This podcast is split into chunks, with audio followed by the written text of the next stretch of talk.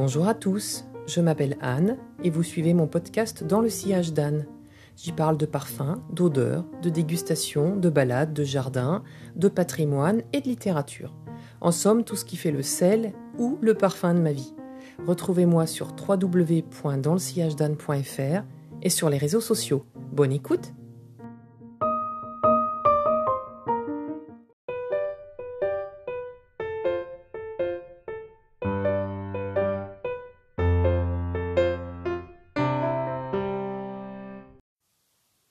Mon compagnon David et moi ne sommes pas, ou plus, de grands voyageurs.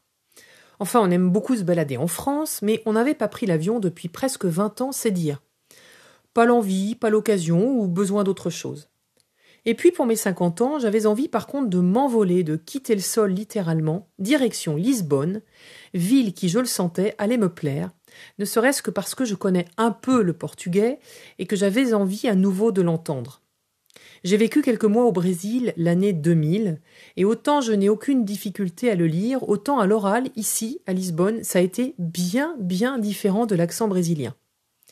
Gros coup de cœur pour Lisboa, et j'aimerais vous dire ce que j'ai aimé le plus là-bas, les sensations que j'ai ressenties, avant que le temps ne passe et que les ressentis deviennent des souvenirs. Une semaine, c'est bien, mais c'est court. On est resté dans la ville, même si on nous recommandait d'aller visiter d'autres lieux alentours. Et je pense pouvoir dire qu'à notre prochaine visite, car on reviendra, c'est évident, on restera encore sur place. Sachez que David et moi aimons davantage nous balader à l'extérieur, musarder dans la ville, contempler et manger, que de visiter euh, des musées, mais on aime entrer dans de beaux bâtiments, bien sûr. J'ai une grande tendance à pousser les portes déjà à Montpellier ou ailleurs. Vous savez, s'engouffrer discrètement derrière une grande porte, regarder une cour intérieure, un escalier, et ressortir aussi silencieusement. Je ne suis pas guide de voyage, je serais bien loin d'être exhaustive. En tout cas, de travailler pour faire ce podcast m'a permis de me replonger à Lisbonne et j'ai adoré ça. Je ne vais mentionner évidemment que ce qu'on a vraiment aimé. Cette découverte se fait en trois podcasts un aujourd'hui pour la table et la gastronomie, un pour les moments lumineux, les moyens de transport, dont les tramways évidemment, et un pour les beaux bâtiments.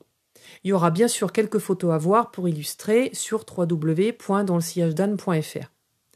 Aujourd'hui, je vais donc vous raconter ce qu'on a mangé de bon, mais d'abord une question à poser aux habitants de Lisbonne et aux voyageurs. Début septembre, comme nous y sommes allés pour mon anniversaire à ce moment-là, il y a déjà quand même moins de touristes, mais on était encore nombreux. Ce qui m'a étonné, c'est que j'ai presque cherché les Portugais ou tout au moins les Lisboètes. En dehors de ceux qui font vivre le tourisme, les conducteurs de tramway, les restaurateurs, les commerçants, les guides, où sont les autres? Dans le tramway, je n'ai vu qu'une seule dame qui vraisemblablement était d'ici. Est-ce qu'il fuit le centre, pourtant étendu, pour n'y revenir que plus tard dans l'année? Bon, mystère. Vous qui voyagez beaucoup, est-ce que vous ressentez ça parfois? Moi, je connais bien Paris, qui est pourtant une ville touristique, et jamais je n'ai éprouvé cette sensation. En tout cas, les autochtones, travailleurs, on va dire, nous ont séduits, on a rencontré des gens charmants, la réputation des Lisboètes est arrivée jusqu'en France depuis bien longtemps, tout le monde nous l'avait dit, beaucoup de nos amis ayant visité cette ville. Les serveurs ou gérants dans les restos étaient bien présents.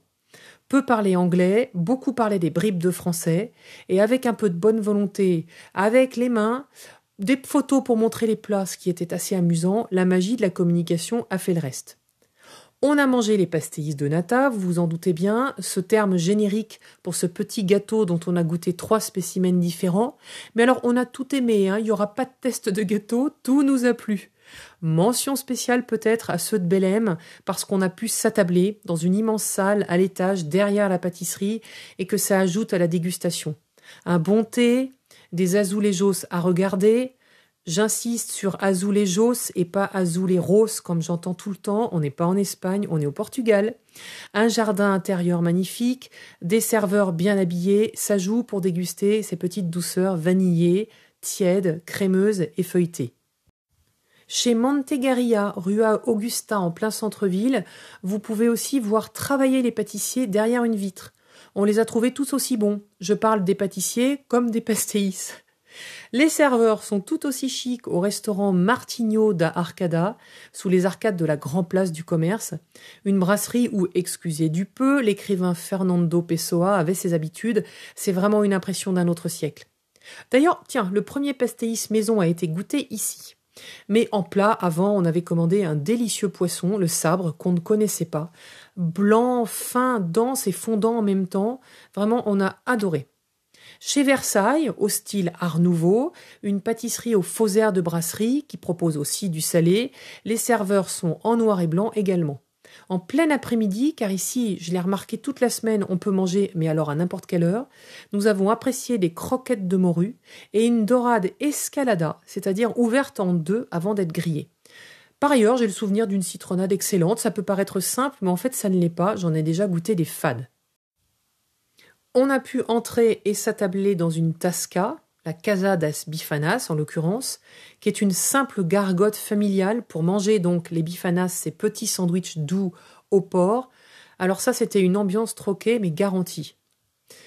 Un nota bene, moi qui évolue doucement vers une alimentation végétarienne, en tout cas je me passe le plus souvent de viande et de poisson, à Lisbonne j'ai voulu tout goûter, c'était super bizarre. Ambiance absolument différente des Tascas au Time Out Market que je voulais absolument aller voir. Dans ce grand marché, il y a un côté marché traditionnel et à côté, il y a une immense salle où tous les restos sont sur les côtés en périphérie. Vous choisissez ce qui vous tente, vous payez et ensuite vous vous installez sur les immenses tables d'hôtes qui font donc toute la, la pièce centrale. On ne connaissait pas la chef Marlène Vieira, mais après deux tours, c'est chez elle qu'on a voulu s'arrêter tous les deux. Petit tapas de moules, de pois chiches, de brandade, mini sandwich au rose beef, croquettes de brandade, un vrai régal. Un autre jour, après une après-midi de marche et après la montée via l'ascenseur de Bica dont je vous parlerai bientôt, on s'est retrouvé au Mirador Santa Catarina, où on a été reçu de façon charmante au café Noubaï, un resto qui fait salon thé l'après-midi un cheesecake crémeux et bien dense pour moi, une glace au mascarpone pour David, un thé froid délicieux comme un cocktail et une vue spectaculaire sur le Tage, le pont du 25 avril et le Christ. Avec en prime ce jour-là une coulée de nuages, mais comme collés au fleuve, tout disparaissait dans la brume, c'était étrange et merveilleux. L'ensemble, goûter régressif, accueil adorable du serveur probablement brésilien et la brume, a créé un moment particulièrement mémorable. Tiens, ce dont on va se souvenir aussi euh, à Lisbonne, c'est qu'on a remarqué que les gens ici mangeaient beaucoup debout au comptoir, mais pas que dans les bars, dans la plupart des tascas, dans les pâtisseries ou même au resto de ramen, même si cette fois-ci c'était euh, assis. Ça a créé une ambiance hyper chaleureuse. En France, on n'est pas bien habitué à ça. On voit ça un peu dans des restos où on peut s'asseoir devant le chef, mais c'est un peu guindé quelque part. Ici, c'est vraiment populaire. Donc, pour finir sur ce qu'on a aimé manger ici, vous n'allez pas le croire, mais on a dégusté nos premiers ramen, ou presque, en tout cas pour moi c'était les premiers, le premier soir, complètement décalés et affamés en bas de l'hôtel. On s'est régalé chez Agitama et on les remercie de nous avoir accueillis avec chaleur et nourris à plus de 22 heures de ramen au miso dont on se souviendra longtemps. Les quantités ici en général sont souvent importantes et même trop à mon avis, ce que j'avais déjà constaté d'ailleurs au Brésil. Pour les boissons, à part mes nombreux thés glacés ou limonades maison, David a goûté et apprécié le Douro, un vin sec qu'il a trouvé fruité, et la Jangignade au Carmo, une liqueur de griotte qu'on voyait partout. Un petit coucou aux amis et aux auditeurs qui nous ont recommandé des plats ou des balades. Euh, Céline et Fabrice, Marie et Philippe, Caro, Yannick, Cathy ou encore Gérald. On a bien pensé à vous toute cette semaine. Voilà, je vous retrouve bientôt pour un second podcast sur Lisbonne à propos des ambiances, des vues sur la ville et le Tage et bien sûr des fameux tramways et funiculaires. Bonne journée